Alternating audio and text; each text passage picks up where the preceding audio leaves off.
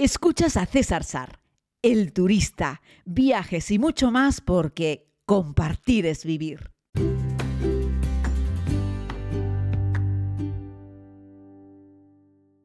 Muy buenos días a todos y a todas, querida comunidad. Hoy vamos a hacer especial hincapié en el todas. Y es que, bueno, es una fecha señalada. Ojalá que algún día no tengamos que celebrarlo, ni que recordarlo, ni que servir, ni que necesitar un día para, en fin, reafirmar que somos realmente iguales. Las mujeres no son un colectivo de la sociedad, son la sociedad. Por lo tanto, deberían tener las mismas oportunidades. Algo que varía muchísimo de un lugar a otro en el mundo. En nuestra sociedad desarrollada hemos recorrido una largo camino, aunque todavía queda mucho tramo eh, hasta llegar a la igualdad real, la igualdad real de oportunidades y la igualdad real de derechos, que sobre el papel está, pero luego realmente no es así. Pero yo lo que quiero es transportarles y llevarlos a otros rincones del mundo para hablar de la mujer, de lo que he visto y también hablar un poco, si les parece, sobre viajar siendo mujer eh, por el mundo. Así es que bueno, primero quiero contarles algo que ya dije en una conferencia tras la primera vuelta al mundo, donde dediqué dos, un par de, un par de minutos, un par de diapositivas a hacer un pequeño homenaje a las mujeres en el mundo. En todo el mundo desarrollado, en todo el mundo, eh, o sea, perdón, en todo el mundo en vías de desarrollo, las mujeres no paran ni un minuto.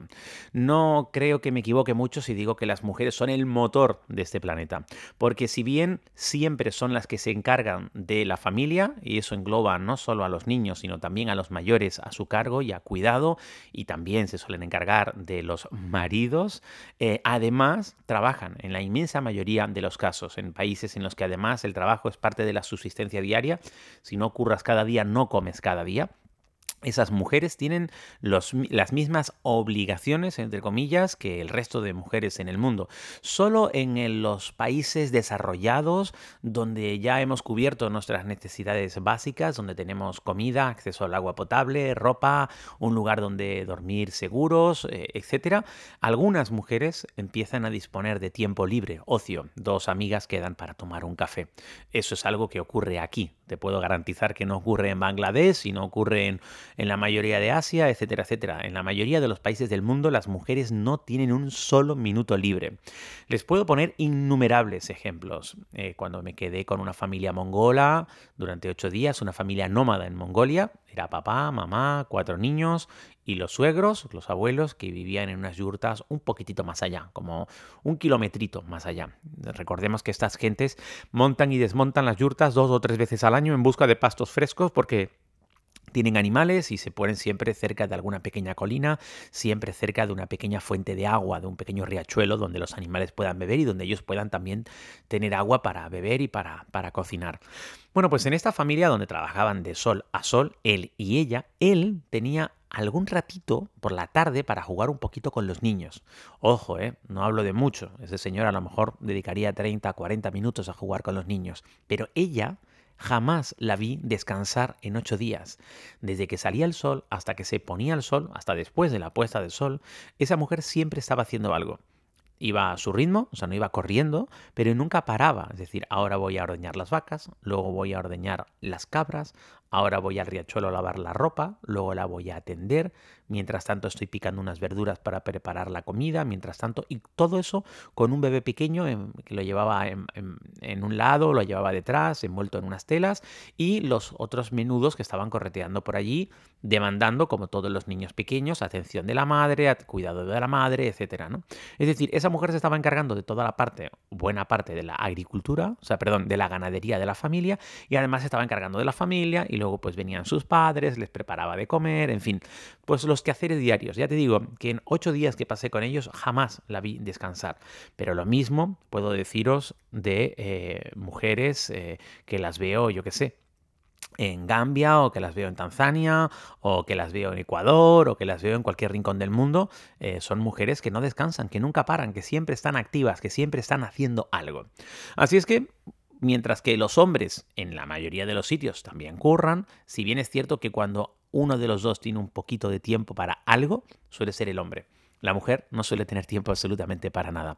Así es que, bueno, mi más sincero reconocimiento a todas esas mujeres, yo que sé, por ejemplo, en la India, que las ves cargando cántaros con agua, que es un trabajo de mujeres y cuyos hombres no ayudan. Ahora en Nepal, por ejemplo, las mujeres también trabajan en la construcción, los hombres también, pero por supuesto que también las mujeres, etcétera. Hay muchos países del mundo en el que los trabajos de fuerza también lo hacen ellas, ¿no? Las mujeres parias también, que son las que se dedican a barrer las calles em, puestas de rodillas y con una pequeña, en fin, con, con unas ramas van limpiando un poco la calle. En fin, hay imágenes realmente espectaculares con respecto al trabajo que hacen las mujeres en el mundo. Así es que aquí va pues esa frase mía que la he repetido muchas veces. Las mujeres son el motor del mundo, porque ellas son las únicas que nunca jamás se detienen. Así es que ahí vamos con eso. Me gustaría también dedicar unos minutos de este podcast a hablar un poco sobre los viajes y las mujeres eh, viajeras, ¿no? Decir que la mayoría de las personas que me encuentro solas viajando son mujeres. Así es que, y, presto atención a eso, y además lo veo porque cuando yo viajo solo con de low cost, por ejemplo, y me voy a un hostel, el hostel está lleno de chicas solas, pero chicos solos hay pocos, es decir, hay muchos menos. Yo te podría decir que casi la proporción es 7 a 3. Eh, es espectacular la cantidad de mujeres que viajan solas y los pocos hombres que viajan solos. Eh, por ejemplo, en estos viajes que yo estoy proponiendo con la comunidad, ¿no? De vámonos de viajes a un sitio, ¿no? Este año y alguno que hemos hecho el año pasado. Las personas que van solas mayoritariamente son mujeres, no son hombres. Sí, algún hombre solo he tenido, pero muy pocos. La mayoría de las personas que van solas son mujeres. Eso quiere decir que son más echadas para adelante. No se quedan por no tener un compañero o compañera de viaje. Ellas dicen, oye, pues me quiero ir a este sitio y me voy. Bueno, pues en un viaje organizado, por ejemplo. Pero también encuentro a muchas mujeres que viajan solas. Para las mujeres que viajan solas, sobre todo para las que no están acostumbradas todavía a viajar solas, decirles que es mucho más seguro de lo que imagináis, ¿vale? De hecho, para según qué circunstancias es mejor ser mujer sola que hombre solo viajando. Cuando pasas por la frontera de un país, suelen mirarte más si eres hombre que si eres mujer. Eh, cuando, yo qué sé, estoy solo en una cafetería, entro solo en una cafetería a cualquier sitio y me siento, eh, el matrimonio que está al lado o la mujer que está al lado coge el bolso y se lo acerca, como que le da miedo un tipo solo en la mesa de al lado. Si eres una chica y te sientas en ese mismo lugar, generalmente no despiertas tanta desconfianza. Luego, las mujeres solas suelen recibir más ayuda, y yo no me quejo, ¿eh? porque yo recibo siempre mucha ayuda, pero las mujeres solas suelen recibir más ayuda. A la hora de tener que abusar un poco de la confianza de, del lugar, ¿eh? porque yo qué sé, vas con prisa, necesitas que te cuelen o es que llegas y pierdes el vuelo, es que necesitas llegar primero por lo que sea, es más fácil que una chica vaya pidiendo perdón, perdón y colándose que un hombre. ¿Vale? Eh, por ejemplo, eh, en fin, la gente suele ser más benevolente en general con las mujeres viajeras que con los hombres viajeros, así en términos generales. ¿eh? Cuando va una mujer sola y hay que subirse a una barca en el delta del río Mekong, pues es más probable que a ella pues la, coloquen en un sitio a lo mejor un poco más cómodo. como va sola, pues porque no está acompañada por nadie en ese caso, pues vamos a ponerla ahí. A los chicos nos meten atrás en el motor, ¿sabes? Un poco, no pasa nada, ¿no?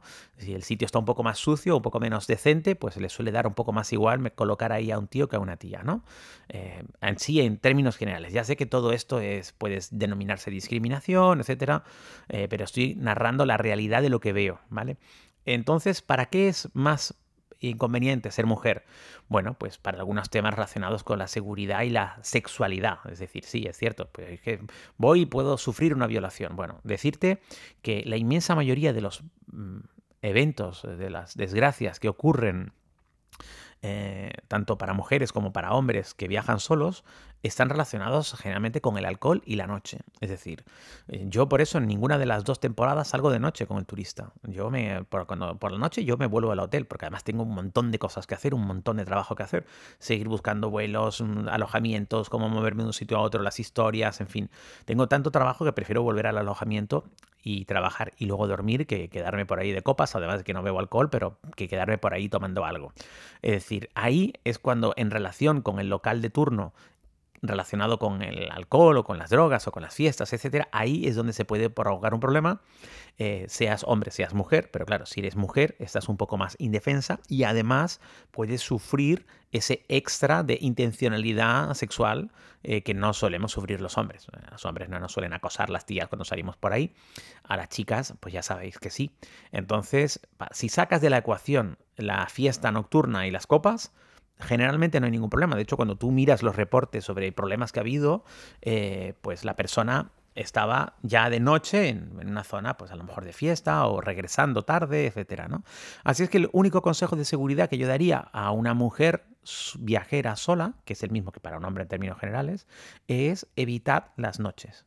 En las noches volver al alojamiento. Si es muy bonito despertarse pronto y disfrutar de la ciudad o del lugar que estás visitando a primera hora de la mañana. Y ahí pues no, no tendrás en principio ningún problema. Así es que no hay países más peligrosos para mujeres solas. De hecho, la gente dice, no, el desconocimiento muchas veces. No, en un país musulmán, al contrario. O sea, tendríais que ver el nivel de respeto que hay en términos generales en esos países por las mujeres. Sobre todo cuando, cuando hacen cosas que no debieran las gentes del lugar, ¿no? Porque eh, es como, ellos no querrían que hiciesen eso con, una, con su mujer o con su hermana o con su hija o con su madre, ¿sabes? Entonces, ahí, al contrario de lo que pensamos en nuestra cultura occidental, hay mucho respeto hacia la mujer. Otra cosa es que no están al mismo nivel, otra cosa es que algunas están metidas en casa y no las dejan salir solas, como en Pakistán, que las obligan a ir vestidas de una determinada manera. Es decir, yo no estoy poniendo en duda el sometimiento de la mujer en términos generales en algunas sociedades con algunas religiones. Eso no lo pongo en duda, eso es así. Pero cuando tú vas como mujer turista, si tú estás cumpliendo la norma, es decir, si tú vas vestida normalmente, no vas indecorosamente vestida a ojos de la gente del lugar, no vas a tener ningún problema. Algún hombre desde lejos te, lanzará una mirada lasciva porque dirá, bueno, esta occidental blanquita, qué mona es, ¿no? Eh, pero bueno, como te, lanzan esa mirada cuando te subes al metro en Madrid o en Barcelona, o sea, me refiero, en eso ocurre lo mismo, pero no van a dar un paso más eh, y sobre todo en según qué ambientes, ¿no? Así es que en ese sentido, estate tranquila, tengo un montón, bueno, un montón, podríamos decir como 5, 6, 7 amigas que viajan solas a cualquier rincón del mundo y nunca han tenido un problema. Eh, y lo hacen con normalidad. Así es que no te quedes en casa, no dejes de hacerlo. Si, te apetece viajar sola, viaja sola. Eh, por solitario o en grupo. Por supuesto, si vas en grupos, vas a estar siempre arropada por, por, el pequeño grupo de personas con las que vas, ¿no? Pero si que te apetece viajar completamente sola y por libre, hazlo y hazlo con toda la tranquilidad y la seguridad. Y no pienses que es más inseguro viajar sola a Egipto que viajar sola a Berlín. Seguro que a la una de la madrugada en algunos barrios de Berlín una tía sola se la juega mucho más que a la una de la madrugada en un barrio del Cairo. Así es que, bueno, eso también hay que, hay que echarle un poco de sentido común. Simplemente vamos a viajar al lugar. Si lo que quieres es ir de fiesta y de copas, pues yo ahí te diría que te juntases con unas cuantas amigas más, que no fueses sola en según qué lugares, pero me sigue pareciendo más peligroso para salir de noche por Berlín que salir de noche por el Cairo, fíjate lo que te digo. Así es que rompe esa barrera que en realidad está en nuestra mente, habla con otras mujeres que han viajado solas y te dirán que no han tenido en términos generales ningún problema.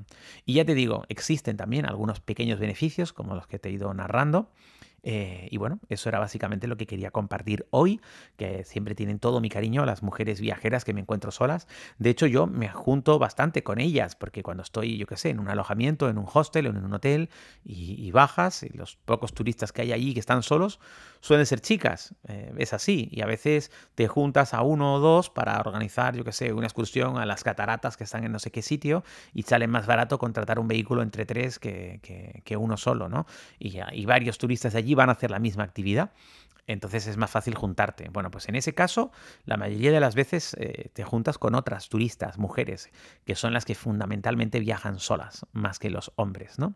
Así es que, bueno, eh, haced, el, el, el, ejercicio. La próxima vez que vayáis a tomar un vuelo, eh, mirad los que tengan aspecto de turistas y veréis que hay muchas mujeres solas. Cuando vayáis a desayunar en un hotel, observad la cantidad de mujeres solas que hay eh, desayunando en un hotel. Me refiero no de ciudad, que puede ser gente que esté trabajando, sino en un hotel haciendo turismo en cualquier sitio. descubrirás en París, en Londres, en, Roma, en Nueva York, en Katmandú, en Tokio, en Hong Kong. descubrirás que hay un montón de mujeres que viajan solas. Así es que si tú eres mujer y estás escuchando este podcast, adelante con eso.